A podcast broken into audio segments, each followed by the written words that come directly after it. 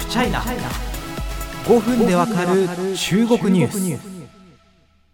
5年に一度の中国政治というかですね中国全体の今後を占うと言っても全く過言ではありません、え共産党大会第20回共産党大会え略して20代アルシダーと言いますけれども10月16日に迫ってまいりました。あの共産党大会とは何ぞや。あるいは習近平さんが3期目に入るって本当に焦点などなどなどですね、え党大会についてはこれまで触れてきましたけれどもいよいよですね開催が迫ってきてあのまあ、始まって1週間ぐらいですね、あの別に中身が直接見られるわけではないので、あのワクワクしてても正直しょうがないんですけど、まあ、やっぱりですね、えー、中国ウォッチャーの端くれとしてはテンションが上がってきます。でそこで今回は、えー、中国共産党のポイントについてもう一歩踏み込んで詳しく皆様とお話しできればなというふうに思います。ね、一番のポイント、それは何かというと、最高指導部の顔ぶれがどう変わるか、きちんと押さえていきましょう。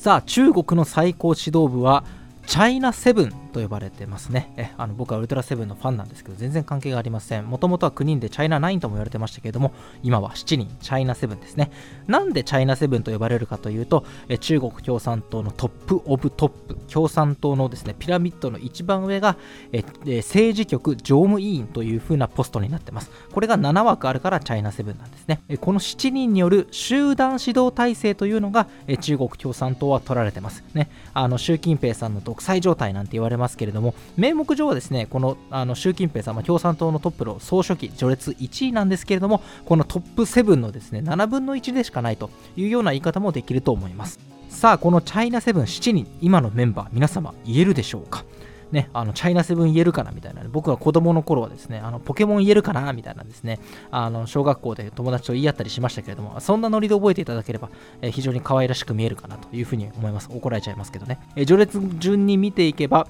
1位がですね、習近平さん、2位が李克強さん、3番目が栗戦書さん、4番目が王陽さん、5番目王古寧さん、6番目張楽斎さん、7番目関西さんです。さあ、この7人のうちの入れ替わりが起きるというのが、えー、党大会の非常に中核的な部分になってきます。一体誰が退くんでしょうか、えー、共産党にはですね、党大会時に67歳以下なら留任して OK。68歳以下なら後進にそろそろ道を譲っておじいちゃんみたいなそんな慣例があるんですね。えー、チーシャンバーシャと言います。7上8下と書いてチーシャンバーシャですね。えー、この慣例に照らしてみるとまずね、習近平さんが69歳なんですよ。アウトやんと思うんですけれども、まあ、習近平さんはですね、この慣例を破って、3期目に突入するという見方が体制を占めてます。では残りの6人のうちこの年齢制限に引っかかる人はいるんでしょうか？2人います。3位の立選手さん。7位の関西さんがそれぞれ引退するのではないかと言われています。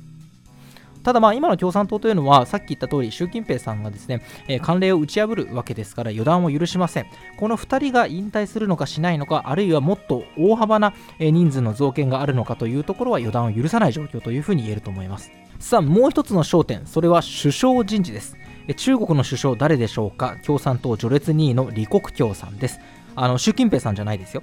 中国のですね事実上の最高権力は何かというと3つあるんですね。共産党、えー、総書記ポスト。国家元首ですね、国家主席ポスト、えー、軍を統括します。人民解放軍のですね中央軍事委員会主席。のこの3つです。この3つを抑えれば、え、名実ともに中国のトップでございまして、今、習近平さんが3つとも抑えている。じゃあ首相って何なのっていうと、あのまあ、中国政府の長ですよね。中国政府の長というのはですね、あの中国政府よりもちょっと分かりにくいんですけど、共産党が基本的に上にいるんですよ。党は全てを指導するというのがあの中国のですね、あの覚えておくとすごく分かりやすい見方でして、政府よりも上に共産党がいます。で、その共産党トップが習近平さんだから、習近平さんが一番偉いって話なんですけど、すごくシンプルに言っちゃう。で、その政府ですね、党に指導されて動く実動部隊の長が、まあ、中国の首相なんですね。あの正式な名称は国務院と言いまして、国務院総理、それが今の李克強さんです。で、その李克強さんがですね、もう自分で、あの俺今年いっぱいで首相終わりだからって言ってるんですよね。あのということで、まあ、この方は退くだろうと。で、このポストを今後誰が握るのかというのが、え非常に大きな注目ポイントになってくるかなと思います。